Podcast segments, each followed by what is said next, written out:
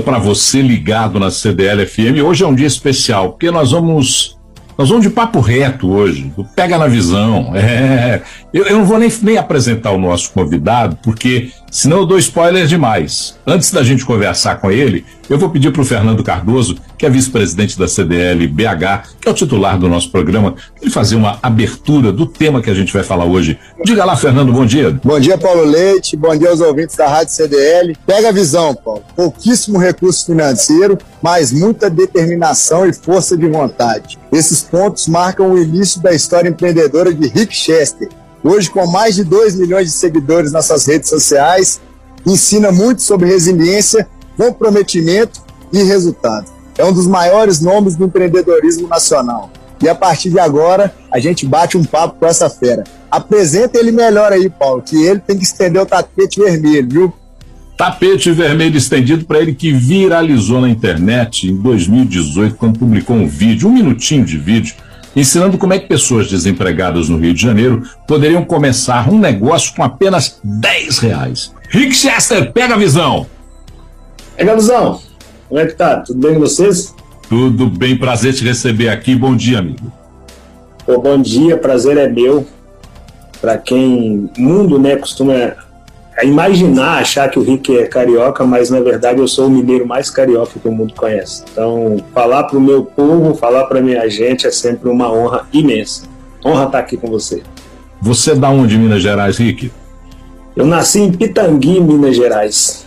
Depois me mudei para Belo Horizonte, assim, migrei de vários pontos em Minas Gerais durante a infância, né, correndo da fome, da miséria, da escassez, até que na adolescência eu fosse para Belo Horizonte, onde eu fiquei por uma década mais ou menos antes de vir para o Rio de Janeiro. Eu faço um sorteio no começo do programa para decidir quem faz a pergunta. E toda vez que eu faço esse sorteio, eu não sei porquê, cai para o Fernando Cardoso fazer a primeira pergunta. Diga lá, Cardoso, faça a sua primeira pergunta, Fernandão. Pensamento positivo, Rick. Sempre eu ganho. Mas vamos lá, o Paulo falou um pouco da sua trajetória. Eu acho que é, é, essa questão da, da fama repentina foi que um vídeo que viralizou na internet, você ensinando a empreender com apenas 10 reais. Mas sua história não começou ali. Eu já assisti algumas palestras super inspiradoras super é, reflexivas. Eu queria que você contasse para a gente um pouco mais do início. Apresenta a sua história aí, Rick. Bom, eu costumo dizer que não se balança uma árvore e cai um cara pronto lá de cima, né? Qualquer pessoa que acreditar que é assim que a banda toca não vai conseguir atravessar e alcançar o tão famoso, tão sonhado resultado extraordinário. A história do Rick começa lá em Pitangui, como eu falei com vocês, Minas Gerais e ali na fome, na miséria, na escassez, para correr de tudo isso, meu pai, logo na minha infância, teve que começar a migrar de local para local para buscar algum lugar que tinha algo que pudesse ser feito com pouco recurso e com baixa escolaridade, porque meu pai também teve que abandonar a escola, porque casou cedo, constituiu família, e não deu para conciliar, teve que abandonar. E nessa de migrar, acabou indo para as carvoeiras fazer carvão. E numa carvoeira dessa, minha mãe sofre derrame cerebral, ali eu já estava com 7 anos de idade, e aí pega minha mãe em Campina Grande, Campina Verde, Minas Gerais, leva para Uberlândia, em Uberlândia ela é operada, o médico fala que ela não ia passar da cirurgia em Uberlândia. O que o médico não sabia era o nível de fé que nós temos em um Deus vivão, né? Então, minha mãe não apenas passou daquela cirurgia, como está viva até hoje. Mas só que aquela cirurgia fez com que não tivesse mais como voltar para as carvoeiras. E aí nós tivemos que retornar para Pitangui. E em Pitangui, dado dia, meu irmão matricula os, os, outros irmãos na escola, porque meu pai voltou para o campo para trabalhar, meu irmão matricula os irmãos na escola, eu um deles, eu sou o filho do meio, de cinco irmãos. E aí, um chego na escola, meus amigos estavam falando sobre carne, que carne era gostoso, que carne era bom, e eu não conhecia carne. Eu, de fato, nasci numa situação bem adversa e passando por muita dificuldade até nessa época, eu não conhecia isso. E aí eu perguntei para eles o que era carne, e eles riram de mim. Foi a primeira vez que zombaram de alguma coisa, de alguma pergunta do Rick. E ali eu volto para casa e pergunto para minha mãe o que era carne e o que eu tinha que fazer para comer carne. Minha mãe me conta o que é carne, me conta o que eu tinha que fazer. Em resumo, ela falou: ó, dificilmente, porque carne é caro, não é para gente. Para você comer, você vai ter que ter dinheiro e para ter dinheiro você tem que trabalhar. E aí, mal sabia eu que carne passou a ser o meu propósito e trabalhar passou a ser o meio que eu conseguiria o dinheiro para alcançar meu propósito. Eu não conhecia propósito, essa palavra, mas hoje eu sei que é propósito. E aí sento na calçada, vejo um cara vendendo verdura e ouso perguntar pro cara como ele como chegou naquela verdura. Ele me falou que tinha plantado uma horta, cultivado e colhido, e eu resolvi plantar, cultivar até que aquilo nascesse. Nasceu, comecei a vender verdura em Pitangui, e aí comecei a vender sacolé em Pitangui, e aí a cidade naturalmente ficou pequena, e eu fui para Belo Horizonte para construir a casa do meu tio que mora em Belo Horizonte, o irmão mais velho do meu pai. Só que a veia de vender pulsava na minha, na, na, dentro do RIC e eu fui para a rua para começar a vender. E aí esse tio emprestou para o meu pai uma casa no Barreiro de Cima, no bairro Bom Sucesso. E eu mudo para o Bom Sucesso. E aí no Bom Sucesso eu conheço, eu descubro que existe o Barreiro de Cima e o Barreiro de Baixo e que o centro comercial daquilo tudo é o Barreiro de Baixo. E aí comecei a vender ali, vender, vender, e aí ali eu abandono a escola, porque começou a bater os horários. Trabalhar e estudar passou a ser no mesmo horário. E aí meu pai chamou e falou: Olha, cara, você está abandonando o conhecimento, é perigoso essa parada de abandonar o conhecimento. Você vai ter que, no mínimo, buscar conhecimento complementar em outro lugar, porque eu não vou falar com você não trabalhe, porque o dinheiro que você está ganhando com, com o que você vende na rua já é parte da nossa receita, mas você precisa buscar conhecimento em algum lugar. E aí, em Belo Horizonte, nessa mesma rua Visconde Biturume, eu, eu descubro uma loja chamada Sebo, e aí vejo lá um livro, A Arte da Guerra. Aí comprei esse livro, um real. Comecei a ler esse livro e descobri que eu poderia muito mais se eu tivesse conhecimento. E ali eu me apaixono pela leitura. E aí saio do Barreiro e me mudo para Vila Ventosa, na regional oeste de Belo Horizonte, da rua Chafariz, com cercadinho, com estrada do cercadinho. E fico ali até 2016, quando veio outra crise, 2016, 2017, 2018, o Brasil também estava com muita turbulência. Veio outra crise ali, eu resolvi vir para o Rio de Janeiro para vender bala no trem. E depois fui vender água na praia. E aí um dia eu tô lá vendendo e um cara me pede água para atender nesse cara, do lado dele tem um cara falando que o Brasil tem crise, isso aqui já deu, que esse país não ia chegar a lugar algum, que ele estava indo embora desse país, que, estrutura, que aqui era um lugar atrasado, e eu estou ouvindo o cara falar. Quando ele terminou de falar, eu acabei de vender água para um amigo dele, para ele, falo, meu parceiro, o Brasil não está nessa crise toda que você está falando, não. E aí esse cara me chama, levanta, né? Se levantou e falou, cara, olha para você e vê se você pode discutir crise com alguém, cara, você vende água na praia. Você está no sub do subemprego, você vem me falar que esse Brasil não tem crise, você está falando isso porque seu mundinho é Copacabana, você tem a menor noção do que você está falando. Eu estou indo embora por, desse Brasil, inclusive por pessoas igual você, porque aqui no Brasil até um vendedor de água pensa que pode falar de crise, porque aquele cara não sabia que eu tinha lido centenas de livros, que eu vendia desde 7 anos de idade, que eu dominava muita coisa no que se refere à venda, que eu vinha me preparando há muitos anos e que eu poderia falar do que eu quisesse, inclusive crise. Mas eu deixei ele concluir para não me igualar, né? porque quando você responde uma ofensa com outra ofensa, você se torna ofensor. Quando você responde uma agressão com outra, você está agredindo. Então, então deixa ele falar, deixa ele falar. Quando ele concluiu, eu virei para ele e falei: olha, meu parceiro, opinião não se discute. Se precisar de uma água, só falar que eu trago para o senhor. E se não precisar, por onde for no mundo, seja feliz por lá. Vou continuar vendendo a minha água. E quando eu tô saindo, ele vira pro cara e fala: esse neguinho tá pensando que ele é quem? Ele acha que pode falar de crise. Eu ouvi ele falando aquilo de novo, mas também não olhei para trás novamente por causa da minha fé, né? Eu falei, quer saber, cara, eu vou falar de crise, porque eu, desde sete anos de idade eu como do suor do meu rosto. Eu não conhecia o que é carne, hoje eu consigo comer carne. Eu pago as minhas contas um dia. Ninguém faz por mim, eu nunca tive meu nome envolvido em nenhum lugar pedindo nada para ninguém. Tudo que eu consegui constituir, apesar de não ser tão tanta coisa imaterial veio daquilo que eu construí. Por que, que eu não posso falar? No, de, no, até onde eu sei, eu posso falar de crise. Aí fui para casa. Cheguei em casa, eu coloco o celular em cima de uma televisão, aperto o botão do play e gravo o vídeo da água. Falei aquele vídeo que para mim era falar. Era simples para mim falar aquilo que era meu cotidiano. Né? Só que eu estava muito preparado naquele momento. Aí postei aquilo numa página de 800 seguidores. Fui dormir, quando amanheceu o dia, tinha 8 mil pessoas lá. Eu pensei, o que, que esse povão está fazendo nessa página?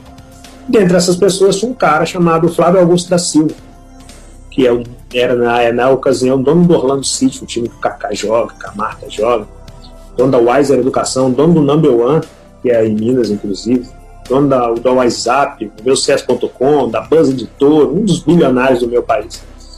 Esse cara postou meu vídeo e aí esse cara começou a falar com a galera, acha esse rico que eu preciso dar os créditos do vídeo para ele. E aí todo mundo começou a me falar que o Flávio estava me procurando, e aí eu não sabia quem era Flávio, eu fui para praia vender água. Eu não tinha como ler a mensagem do cara na praia, porque eu não tinha Instagram na rua. Meu plano de internet era daqueles que se você abrir Instagram na rua lá se foi dados móveis. Fui chegar em casa à noite para abrir a tal da mensagem do tal do Flávio. Quando eu abro, ele fala: Meu, meu parceiro, eu tenho uma página chamada Geração de Valor, isso palavras do Flávio. Essa página, em nove anos, na época tinha nove anos, eu nunca postei um conteúdo que não fosse produzido por mim, mas seu vídeo chegou até mim e ele é tão forte que eu postei na página Geração de Valor. O único conteúdo não produzido por Flávio Augusto da Silva que está nessa página é esse vídeo. Eu não sei se você sabe o que você falou naquele vídeo, a força que tem o que você falou, com início, meio e fim. E em 58 segundos. É muito forte o que você falou. É tão forte que eu moro em Orlando, na Flórida, e eu tô indo ao Brasil. Eu quero encontrar com você. Eu vou mandar duas passagens para você e eu quero encontrar com você. Aí eu pensei, pô, o cara não vai mandar essas passagens, né? Lógico, o cara só tá me falando isso aqui. Aí beleza. Continuei vendendo minha água. Um dado dia eu abro lá o e-mail, tá lá as duas passagens. Pensei, cara, mas não é que o cara mandou as passagens mesmo? Aí fui para Curitiba, onde foi nosso encontro. Eu falo com ele muita coisa, ele me conta um pouco da história dele e ao final ele me chama para trabalhar com ele em algumas coisas. Eu viro para ele e falo: antes de eu te falar sim ou não, eu tenho que ir lá a Belo Horizonte ouvir o meu velho pai. Aí ele levantou e falou: Cara, eu achei que o seu vídeo era espetacular, mas essa atitude de estar diante de um dos bilionários do seu país, com 40 anos de idade, e você me falar que tem que ir em Minas ouvir seu pai antes de me falar sim ou não, isso é muito maior do que aquele vídeo. Você é pautado por muita hombridade. Parabéns. Vá lá e ouça seu pai. Se ele autorizar, você me liga e me dê o cartão dele. Aí fui lá em Minas, baixei para Belo Horizonte, desci lá na rodoviária, tomei meu café no Mercado Central, peguei 11 e fui para cá de Velho Roxo, meu pai. Chego lá, conto pro meu pai. Meu pai é um velhinho que nunca pegou internet, sabe nem o que, que é isso. Ele vira para mim quando ouviu tudo que eu falei e falou: Cara, você lembrou que você tem 40 anos de idade? Eu falei: Não, pai, não pensei nisso não. Ele falou: Pois é. Com 40, negão, num país chamado Brasil, sem escolaridade nenhuma, essa pode estar sendo a sua primeira grande chance na vida. Já pensou nisso? Não tinha pensado dessa forma, não, pai. Então vá e mostra para o mundo o que o seu pai, mineiro, de Martinho Campos, ensinou para você, mineiro de Pitangui, e aí liguei pro Flávio, mandei um WhatsApp para ele e falei, oh, meu parceiro, meu pai autorizou. Aí ele falou, então vai para São Paulo, cara. Brincadeira vai começar a ficar gostosa. Eu pensei, eu tenho que vender água, tá, galera? tô nessa de viagem para cá, viagem para lá, não vendi nenhuma água, eu pago aluguel, viu? Fui para São Paulo, chega lá, ele, ele Flávio já tinha voltado para os Estados Unidos. Ele me pede para procurar um cara chamado Anderson Cavalcante. E aí eu fui, eu chego lá, descubro que o Anderson era um dos sócios do Flávio, da Buzz Editora. Esse cara senta comigo, me ouve por um tempo e fala, cara, nós vamos escrever seu livro. Eu pensei, cara, você pirou. Quem vai comprar um livro de um vendedor de água? Isso não vai dar nada que presta. Ele falou, calma, vamos escrever. Você já está recebendo uns convites para fazer algumas palestras em algum lugar, nós vamos cuidar da sua carreira. Eu pensei, carreira, eu vendo água, gente. Vocês estão empolgados com esse negócio aí, mas eu vendo água. Pé no chão, né? Gato escaldado tem medo até de água fria. E aí eu começo a escrever, a rabiscar meu livro, sempre tive muita facilidade para falar, para escrever. Aí tô lá escrevendo, escrevendo, de repente chega um convite de Harvard. Cara, você pensa um cara que chorou, um cara que saiu de Pitangui, um cara que passou fome, que chegou no Rio de Janeiro com a mochila nas costas, dormiu no chão, que 40 anos de idade tinha água para vender na praia, foi humilhado pra caramba, sendo convidado para estudar, para palestrar em Harvard. O convite chegou mais ou menos assim: olha, cara, nós, nós já procuramos aqui as referências de onde vem sua mentalidade e não conseguimos encontrar. Então nós estamos te convidando para vir aqui falar para gente. Nós queremos tentar entender a sua mentalidade, porque por algum motivo sua mentalidade é, é bem avançada. Eu fui com o pé no chão, só que era Harvard, né? Lá se formaram alguns dos presidentes dos Estados Unidos, alguns dos grandes nomes do mundo formou ali.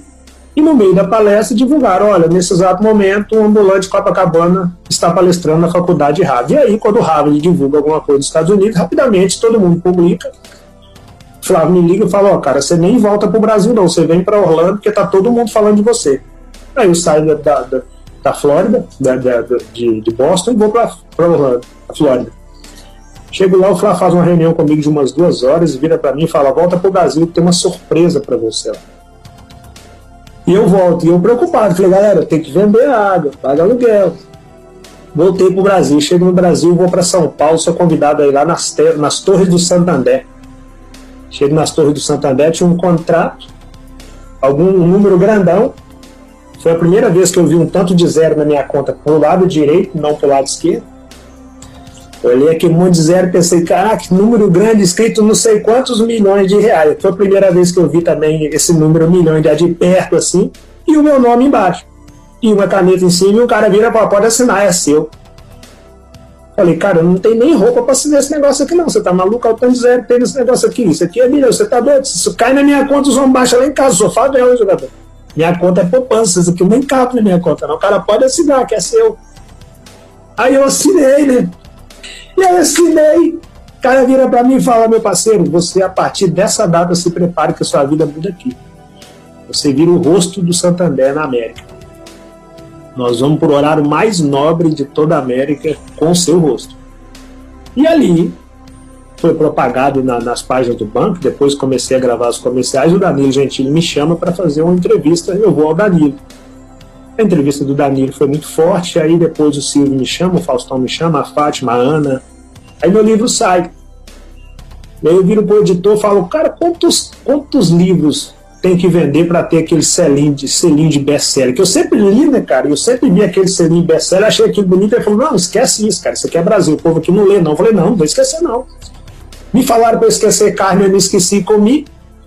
Ele falou, cara, deixa eu te contar uma coisa. Com 30 mil cópias, aí é incontestável, é best-seller incontestável. Se vender 30 mil cópias, nós colocamos o selo, mas não empolga com isso não, que o brasileiro não lê não. Eu falei, ok.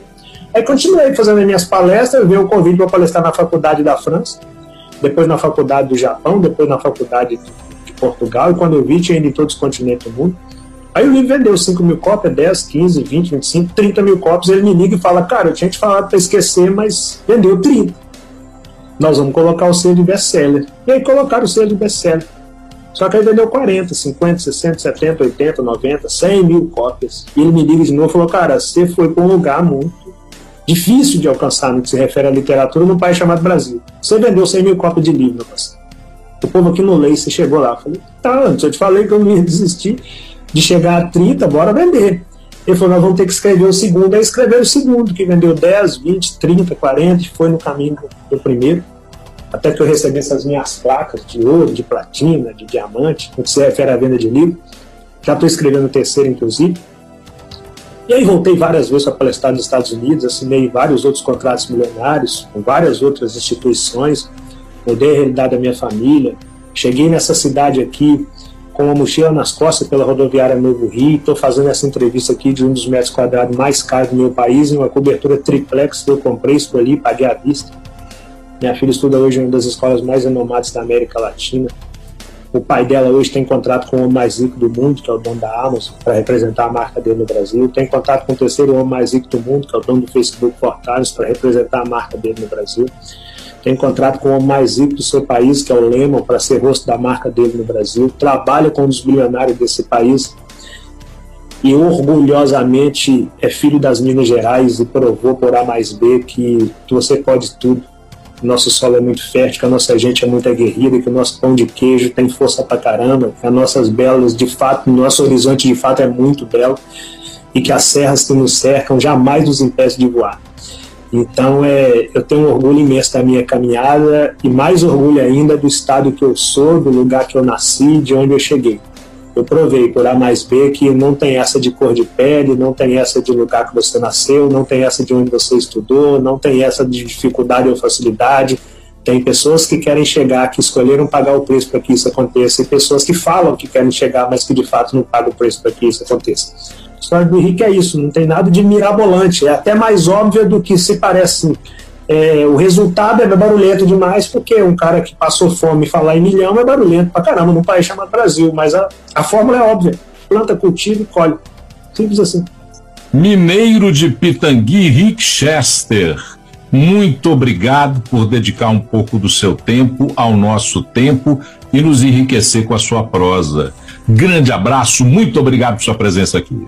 Eu é que agradeço o convite, contem comigo lá de cá e nos honre, nos, nos deixe feliz aí com esse programa para o nosso povo mineiro, que a nossa gente merece coisa de qualidade e isso aqui é algo necessário nos dias de hoje. Tanta informação chegando o tempo todo na mente dessa gente, ter um programa com esse tipo de pauta é necessário, é remédio para essa gente. Gratidão imensa. Se você está aí nos acompanhando agora e quer mandar crítica, sugestão, opinião, fala conosco, conectamente.cdlbh.com.br é o nosso e-mail. O áudio desse programa vai estar disponibilizado rapidinho lá no Spotify. Fernando Cardoso, Rick Chester, para você que nos acompanhou, um grande abraço e até o próximo Conectamente.